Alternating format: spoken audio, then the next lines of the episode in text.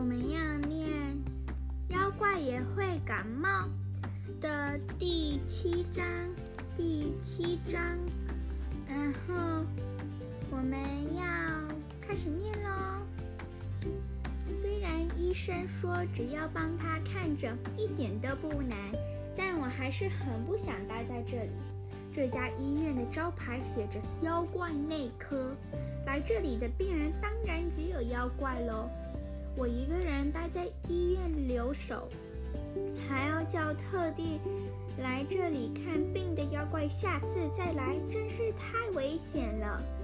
要是其中有吃人的妖怪，一看我是人类的小孩，就想吃掉我，那不就糟了？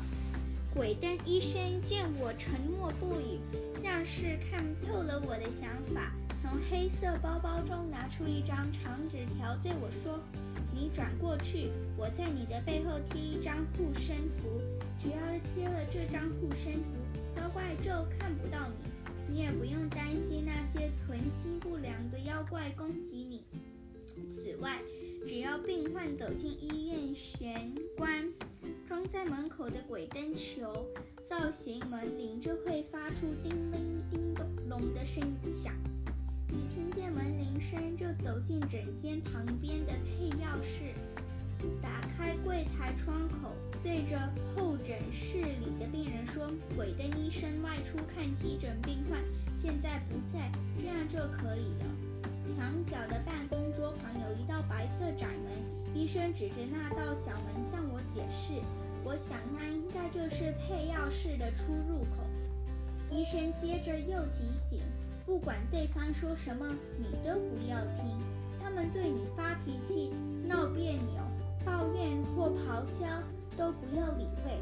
只要对他们说：“我什么都不知道，请下次再来就可以了，知道吗？”“呃，知道了。”“真的没问题吗？”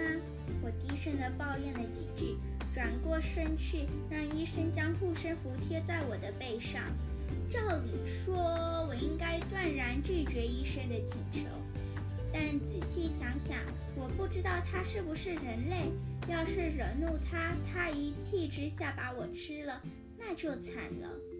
好了，我出门喽，我很快就回来。我突然想到一件事，赶紧开口问：“预约的患者是谁呀？”鬼灯医生刚从落地窗走出去，一脚踩在明亮的庭院里。听到我这么问，他慢慢转身对我说：“是无脸鬼。”什么？我吓得大叫出声。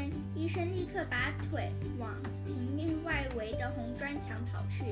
我一看到医生拔腿狂奔的模样，焦急大喊：“等一下！我不要！我不想看到无脸鬼！我不知道要跟无脸鬼说什么。再说，无脸……”鬼会说话吗？没有眼睛、耳朵、鼻子和嘴巴，要怎么说话呀？没问题，你可以的，我很快就回来，马上就回来了。医生一边说一一些空话敷衍我，一边对我挥挥手，走进玫瑰丛里。给我等一下！我跳进庭院，想要追上鬼灯医生，拨开玫瑰丛，探出头去，看见了红砖墙上有一道后门。那道木质小门刚被打开，门片正缓缓关上。我赶紧跳到刚关上的小门前，用力转动黄铜门把。可是无论我怎么用力，又推又拉，甚至摇动门把，都打不开小门。医生一定是从这道小门出去的。我就这样一个人被留在医院里。可恶！眼看无计。可是我用力踢了小门一脚，就在这个时候，叮铃咚隆，叮铃咚隆，从昏暗的诊间另一边传来轻轻的门铃声。我立刻在红砖墙的小门边站好，转头看向医院，叮铃叮隆，叮铃咚隆，我可以确定那是门铃声。有人打开玄关门走进医院，我又听到大门关起来的声音。到底是谁呢？不晓得这次来的是什么样的家伙。会不会是就是那个无脸鬼？我再次看了一眼那道打不开的小门，放弃逃出去的打算。我轻轻移动脚步，避免发出声音，迅速跑回枕间里，接着跑到墙角，打开白色小门，躲进配钥室中。我打开配药室墙上的小窗，观察候诊室的动静。我发现候诊室里有人，嗯，应该是说有个物体在小窗另一边蠕动着。那个物体看起来很像幽性粘土捏成的大山。也很像融化中的冰淇淋，更像大型阔鱼黄。仔细一看，它全身上下部满数也数不清的眼睛，看起来很恶心。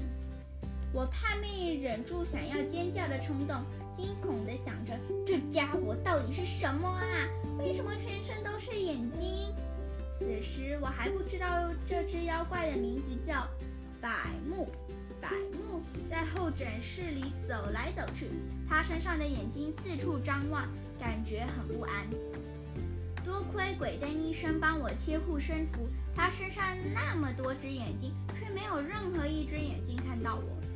我真的很不想跟这么恶心的妖怪说话，但要是不赶他走，他一定会一直待在候诊室。于是我只好从配药室的小窗开口说话。嗯，Hello，那个全身都是眼睛的物体。百木似乎听到我的声音，他身上无数的眼睛一齐看向我这边。这个景象真的是太恐怖了，太恶心了。我忍不住往后退了两步。谁在说话？画画画！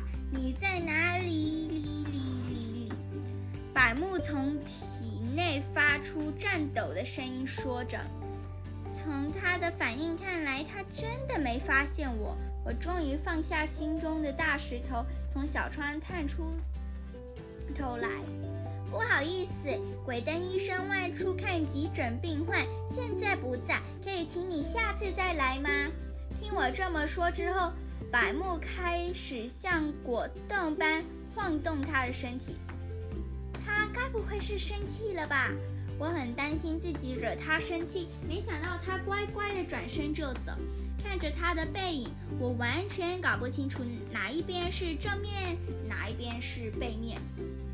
那我回家了了了了了。长得很像阔鱼王的百木，一边喃喃自语，一边蠕动着他的身体走出门口，离开医院。好险！好不容易松一口气，但轻松的时刻转眼间就没了。又有病患陆续走进鬼灯医院的大门。先是合同爷爷走进来，说要请医生帮他去除背上硬壳的霉菌。接着是陆鲁手长颈怪，说他昨天晚上落枕了，脖子缩不回来。不一会儿，又有一个脸上长着一只眼睛、身材魁梧的和尚，边打喷嚏边走进来。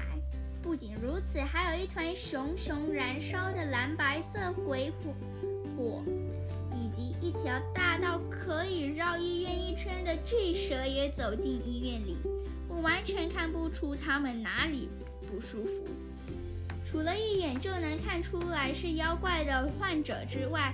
还有一名长得十分漂亮的女子，一进候诊室便坐在沙发上喊着：“我的蛀牙好痛，痛得受不了。”我强烈怀疑她应该是人类吧？怎么会来这里？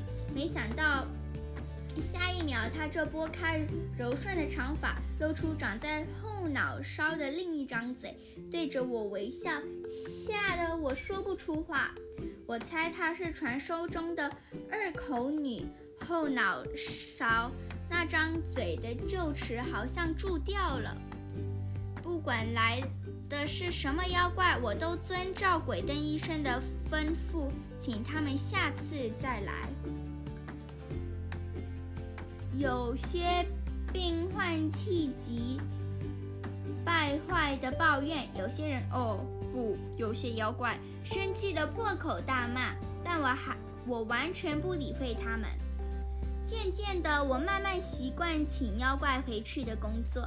听见门铃响起，我再也不会不知所措。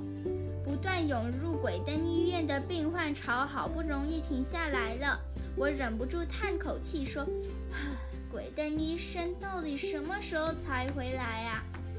叮铃咚隆，叮铃咚隆，外面又轻轻响起门铃声，提醒屋里的人病患上门了。又有病患上门了！我探出头去，从小窗查看后诊室的状况。我看见一只无脸鬼站在候诊室里。好的，这就是我们今天要念的第七课哦。如果如果你们想要知道那无脸鬼到底会做什么事，那记得要继续听哦。下次见，拜拜！希望你们喜欢哦。